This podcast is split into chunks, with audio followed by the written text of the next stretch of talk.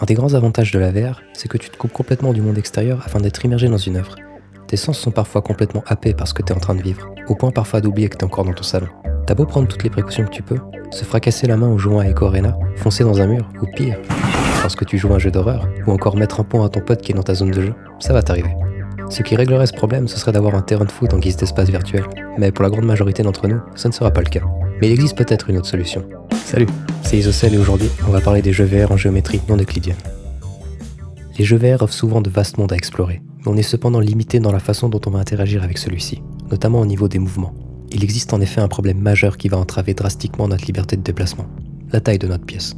Pour parer cela, les expériences VR ont depuis leur début effectué de nombreux tests afin de trouver un mode de déplacement qui permet au joueur d'explorer son environnement sans être limité par sa pièce physique, le tout en restant le plus immersif possible. On tombe très vite dans une histoire de compromis.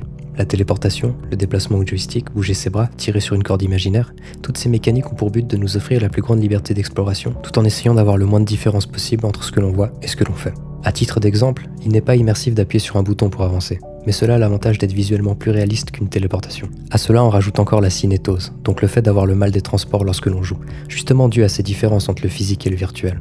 On parvient à diminuer cet effet en utilisant du vignettage ou des fondus au noir lors de mouvements brusques, mais c'est vite agaçant et tend à diminuer notre niveau d'immersion.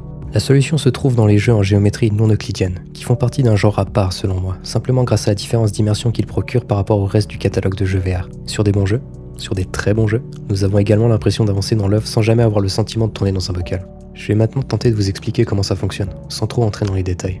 On parle de géométrie euclidienne pour celle que nous connaissons. Sur un écran d'ordi, on pourrait la représenter comme ceci. On a donc un seul plan, plat. Là-dedans, vous comprendrez facilement que si on fait un mouvement dans une direction, puis inversement, on se retrouvera exactement au même endroit. Mais il existe d'autres types de géométrie, comportant plusieurs plans. Ce qui fait que le mouvement proposé juste avant, c'est-à-dire un simple aller-retour, ne va pas forcément nous faire retourner au même endroit. Des points sur ces différentes surfaces sont en effet reliés, ce qui va nous permettre de passer d'un plan à un autre, un peu comme en utilisant des portails. L'intérêt de cela en VR, c'est de pouvoir imbriquer plusieurs environnements virtuels dans un espace physique restreint, et de donner ainsi au joueur la possibilité de se déplacer par lui-même là-dedans, sans qu'il ait besoin de faire recours à un joystick pour se déplacer ou à une forme quelconque de téléportation coupant notre immersion. Pour mieux le représenter, parlons un peu des jeux qui utilisent cette tech. T for God est un shooter de type roguelite. Cela signifie que vous n'avez qu'une seule vie pour terminer le jeu, mais que chacune d'entre elles vous permettra d'améliorer les compétences de votre personnage, dans le but d'aller de plus en plus loin dans le jeu à chaque partie. Roguelite signifie également que les niveaux sont générés aléatoirement, rendant ainsi chaque session unique. Dans T for God, les machines ont pris le contrôle. Nous incarnons l'un des derniers représentants de l'humanité, infiltré en tant que machine souhaitant venger celui que l'on nomme l'Empereur Dieu, symbole de l'humanité. Proposé gratuitement et développé sur un moteur de jeu qui lui est propre, il fait preuve d'un certain succès grâce aux mécaniques de jeu qu'il propose. Le jeu utilise ainsi de la géométrie non euclidienne. On le ressent lorsque l'on est censé revenir sur nos pas, mais que l'on arrive dans une pièce totalement différente. C'est ces changements de plan qu'on peut considérer comme le fait de passer dans un portail qui permettent cela. Je pense que c'est le jeu VR qui utilise le mieux cette mécanique à ce jour. Ça commence dès son lancement par la prise d'informations automatique de la grandeur physique de notre espace VR pour l'adapter au monde virtuel. On peut donc ainsi se déplacer librement sans crainte d'exploser son casque contre un mur. J'aime beaucoup le fait que ces couloirs sinueux ouvrent sur des espaces ouverts, qui enlèvent tout effet de claustrophobie. T-Focod va également jouer sur la verticalité avec des plateformes mouvantes, ce qui va renforcer notre impression de liberté de déplacement et nous donner un réel sentiment d'exploration. En plus de ces idées ingénieuses, le jeu a été doté d'un arsenal d'upgrades et d'objets conséquents à débloquer. Si vous aimez les stats, vous serez également servi. Malgré sa qualité graphique un peu en deçà de ce qui se fait actuellement, il fait selon moi partie des jeux VR à avoir essayé.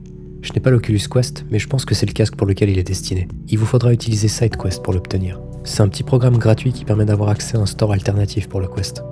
Dans un autre genre, Shattered Lights est un jeu gratuit utilisant la géométrie non euclidienne. Il s'agit cette fois d'un jeu d'horreur qui va essayer de renforcer notre immersion grâce à cela. Le jeu nous immerge dans une usine médicale souterraine avec rien d'autre qu'une lampe torche. De nouveau, L'utilisation d'ascenseurs va rajouter un peu de verticalité à l'œuvre et couper cette impression de tourner en rond, ce qui physiquement, je le rappelle, correspond à ce que l'on fait. Comme dans God, on a affaire à de la géométrie non euclidienne, mais avec une particularité supplémentaire. Nos mouvements sont amplifiés dans la VR.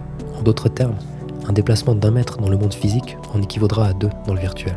C'est déstabilisant pendant les premières secondes de jeu, mais l'illusion va très vite se mettre à fonctionner, surtout lors de vrais déplacements.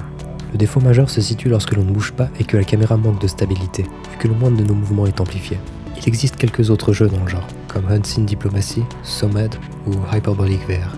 Ils sont cependant moins intéressants selon moi dû à leur faible durée de vie et les différentes mécaniques de jeu proposées. Je te laisse tout de même un lien dans la description, au cas où tu veux t'essayer à toutes ces expériences. On a ainsi vu deux exemples de jeux appliquant des concepts de géométrie novateurs pour nous offrir des œuvres qui sortent du lot par le niveau d'immersion qu'elles procurent. Comme dit précédemment, Notre espace physique est très souvent une contrainte au sentiment de liberté offert par la VR. J'ai moi-même un espace de jeu assez restreint. Pourtant, grâce à des concepts comme ceux-ci, je n'ai plus l'impression qu'il s'agit d'une limitation et peux ainsi pleinement profiter de l'œuvre. On a tout de même besoin d'un minimum d'espace. Les jeux présentés demandent par exemple un minimum de 1m5 par 1m5, ce qui est par chance ce que j'ai à la maison. Cette méthode a tout pour plaire, et des expériences du genre cherchant à nous immerger sortent continuellement. En attendant, j'espère t'avoir rendu curieux sur les jeux en géométrie non euclidienne et t'avoir convaincu de leur potentiel. Allez, salut